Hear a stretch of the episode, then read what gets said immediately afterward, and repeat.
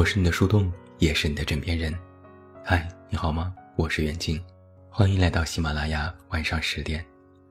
那在今天晚上的节目当中，袁静为你送上的这篇文章来自原来是七公子，题目叫做《我的不合群不是装的》。周围的人都在责怪他，说他不合群，说他太孤僻，也不考虑一下集体精神。说他为什么从来不跟别人坐在一起，为什么不去看医生，诸如此类。但我理解他，就像他能理解我一样。活在别人的眼光里，是对自己的不尊重。前几天和朋友去新开的寿司店吃东西，老板说，分享到朋友圈即够九十九个赞。就可以送一份芝麻八爪鱼。我刚要分享，朋友就拿起手机说：“让我来，我微信好友快两千个了，积赞快。”我听到两千这个数字，心里暗暗在惊讶：好友竟然可以加到这么多吗？然后我偷偷的看看自己的手机，把微信好友列表拉到最下边，发现总共。都不到一百个联系人。想来朋友的性格属于自来熟，是那种小太阳型的人。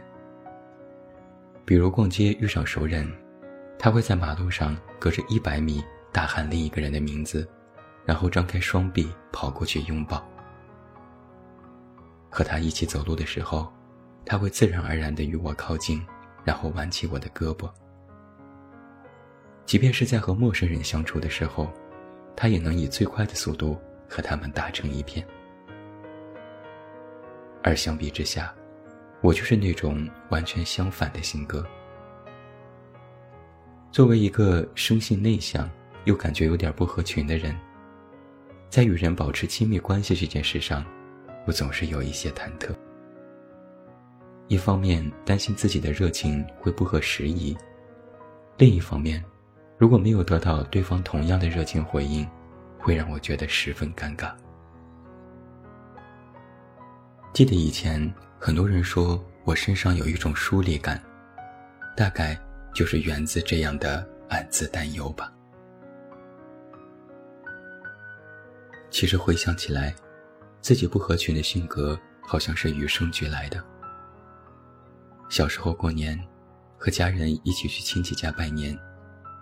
我最惯常的表现，就是在进门的时候怯怯的叫一声，然后就隐身到某个角落里去。每当大人们要求孩子当众表演节目，我总是悄悄地掐着妈妈的衣角，试图逃过这个环节。久而久之啊，我就成为了别人眼里什么都好，就是有点内向和不合群的小孩儿。渐渐长大之后，这种不合群，随着年龄的增长，反倒是成为了一种习惯。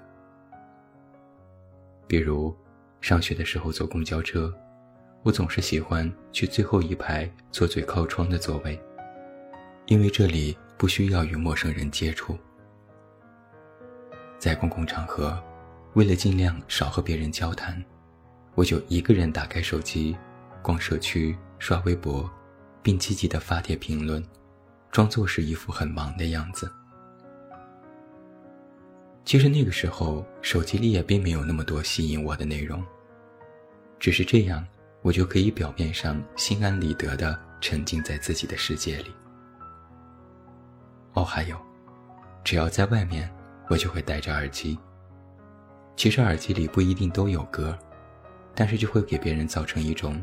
他在听歌，不要打扰他的假象。然而，不合群有时候也会造成一些困扰，比如让我变成小透明。很多人在一起的聚会上，周围的世界很喧嚣，朋友们打打闹闹，说说笑笑，好像只有我格格不入。那种感觉就像是有一道无形的屏障。把我与喧闹隔绝。三个人在一起走，旁边的两个人聊得热火朝天，我却在旁边默默的插不上话。很少与别人互动的我，常常在发了朋友圈之后，也没有什么人点赞和评论。偶尔心情不好，想找人聊天，翻开微信列表，却发现没有人可以打扰，于是打消了倾诉的念头。因为如此种种，其实曾经我也有一段时间，反思过自己的不合群，认为它纯粹属于一个缺点。于是我想过改变，努力的融入集体，告诉自己。要走出所谓的舒适区，而在每一次扮演热情之后，我都会感觉自己的精神能量在持续的消耗，最后精疲力尽了。直到两年前，我偶尔读了一本叫做《无声告白》的书，书里面有一句话给我留下了非常深刻的印象。他说：“我们终其一生。”就是要摆脱他人的期待，找到真正的自己。于是我想，那就算了吧。我也曾认真的对自己说过，不如就坦诚的做一个不合群的人吧。从那之后，我的世界开始一点点的改变了。我尝试着接受自己的不合群，很干净的断掉一些关系。和很多人都不再联系。我开始喜欢一个人做事，一个人旅行，在喜欢的事情上努力。闲下来的时候，也能让自己安静的待一整天。我发现，当我不再费多余的心思处理那些令人厌倦的人际关系时，反倒可以更加专注于对自己来说真正重要的事情。这样的我，其实偶尔也会感觉到孤独，也会为不熟悉的人贴上爱装和高冷的标签。但我自己，却感觉安稳又踏实。我越来越清楚的知道，自己想成为一个什么样的人，以及能和怎样的人成为朋友。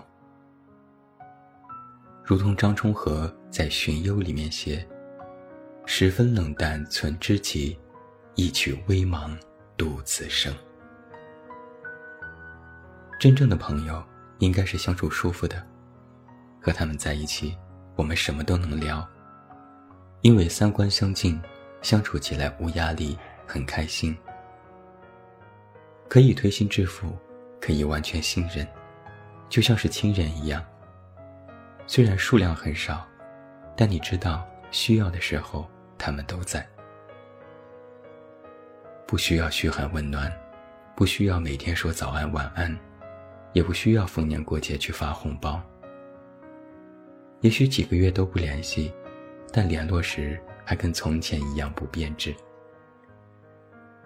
我们知道对方最糗的事，经常拿出来相互取笑，但也见过对方最脆弱的一面，却从不去触碰。不会去告诉对方怎么样才会变好变强。因为知道自己不是心理医生，只是守着底线，只是好朋友，仅此而已。学会接受自己不合群这件事之后，其实对于感情也看开了许多。因为知道，对于不够喜欢的人，自己无法慷慨的赠予热情。那么那些不对的人，也就更不必努力说服自己去将就。或者试试看了，所以我一直在想啊，我的不合群不是装出来的，而是为了把更多的热情专注于真正热爱的人和事。就像是很喜欢的一个小众歌手阿四曾经说过一个他的故事。他说：“从小父母就要求我听话，而我一直是一个渴望老师喜欢。”父母认可的小孩，我希望大家都喜欢我。有一天同学聚会唱 KTV，女生们都点当时小天后的歌，而我只会点男生的歌唱，因为我的嗓音比较低。那个时候，我在女生中就有点怪异，不合群。那个时候，我也会有点自卑，为什么我的声音那么粗，那么低？为什么我和别人不一样？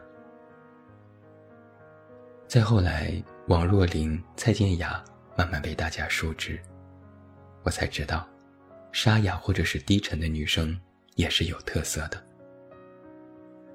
大学时候，我开始学吉他，因为找不到适合嗓音的歌，慢慢的才开始自己创作，最后走上了歌手这条路。我对这个故事印象深刻。